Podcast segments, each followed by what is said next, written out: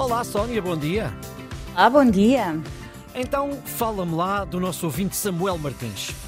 O nosso ouvinte Samuel Martins de Porto Mós Uhum. enviou-nos esta história através do nosso número do WhatsApp. Relembro que é este o número para onde podem enviar histórias inspiradoras, felizes, para combatermos as chusmas de notícias trágicas que nos rodeiam todos os dias. O número é o 910370290 e contava ele que tinha estado numas provas de atletismo e tinha ficado muito impressionado, bem impressionado, com uma menina que lhe parecia ter paralisia cerebral, não andava sem ser em cadeira de rodas, mal se conseguia expressar e lá estava ela a participar nas provas. Como numa cadeira encaixada numa estrutura com pegas, como se fosse uma liteira. Eh, Era ela e outro rapaz, também com algum tipo de deficiência, sentados nestas cadeiras. Quatro corredores pegaram então nesta liteira, entre aspas, e levantaram-na no ar para passar com ela na multidão. Fazia quase lembrar uma santa numa procissão. O nosso ouvinte ficou mesmo muito comovido com o que estava a ver. E de facto é verdade, é, é- há aqui um esforço para ajudar alguém a fazer algo que é eh, que de outra maneira não seria capaz de o fazer de qualquer Sem forma. dúvida, sem dúvida. Ele diz que a menina ao início estava muito assustada, talvez com Imagino, vertigens, estava mesmo muito insegura, mas depois foram falando com ela, foram-na acalmando e ela começou devagarinho a descontrair e a acenar às pessoas, aí já não como uma santa levada no altar, mas como uma rainha. Para o nosso ouvinte, Samuel Martins, ela foi efetivamente a rainha daquela prova de atletismo e o outro rapaz que ia na outra cadeira foi o rei.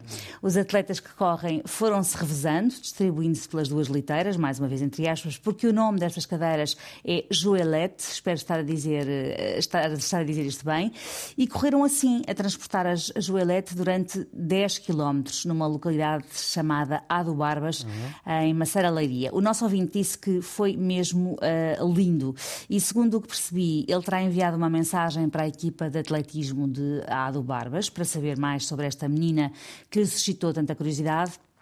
E o que lhe disseram foi que ela tinha de facto necessidade de ser acompanhada por familiares que treinaram exclusivamente para esta prova e para a acompanhar, porque esta é, como tu dizias e bem, a única forma que ela tinha de fazer parte de um evento desportivo.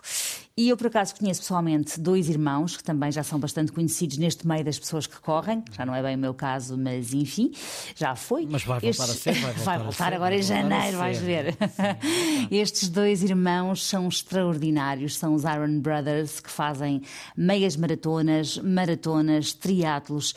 O Miguel a empurrar a cadeira do irmão Pedro, que tem paralisia cerebral também, ou a puxá-la quando nada no mar, ou quando vai na bicicleta, no caso dos triatlos. E quando eu digo triatlos, Ricardo, digo também o Ironman, eh, que é só uma das competições mais exigentes do mundo. Uma prova com 3.800 metros a nadar em mar aberto, 180 km a pedalar e 42 km de corrida, ou seja, depois daquele, da- daquele introito de 3.800 metros a nadar em mar aberto e 180 km a pedalar, termina com uma maratona. Coisa pouca. Coisa pouca. Eles já fizeram três Ironman completos, um em Coimbra, um em Hamburgo e outro em Florianópolis, e já fizeram sete Half Ironman, que é metade das distâncias que, que disse eh, ainda agora. São uns heróis. O Miguel que dá tudo para que o irmão participe, porque isso os faz aos dois imensamente felizes, e o Pedro, porque espicaça ao irmão com o seu olhar e sorriso que ele já conhece bem, sempre que há uma nova prova, um novo, um novo desafio para, para superar. Além da superação pessoal, no caso dos Iron Brothers, há ainda uma vertente solidária, uma vez que os patrocínios que eles conseguem angariar servem para apoiar a APCL, Associação de Paralisia Cerebral de Lisboa. Estes são casos, e há outros, tantos outros, que nos fazem pensar que, de facto, não há impossíveis e que a força de vontade eh, do ser humano é absolutamente espantosa. Uma bela mensagem para o ano inteiro, eh, mas ainda mais especial no Natal, que está mesmo aqui à porta. Sim, era, era bom que, que o Natal fosse todos os dias, no caso em concreto, e que mensagens verdade. dessas surgissem todos os dias.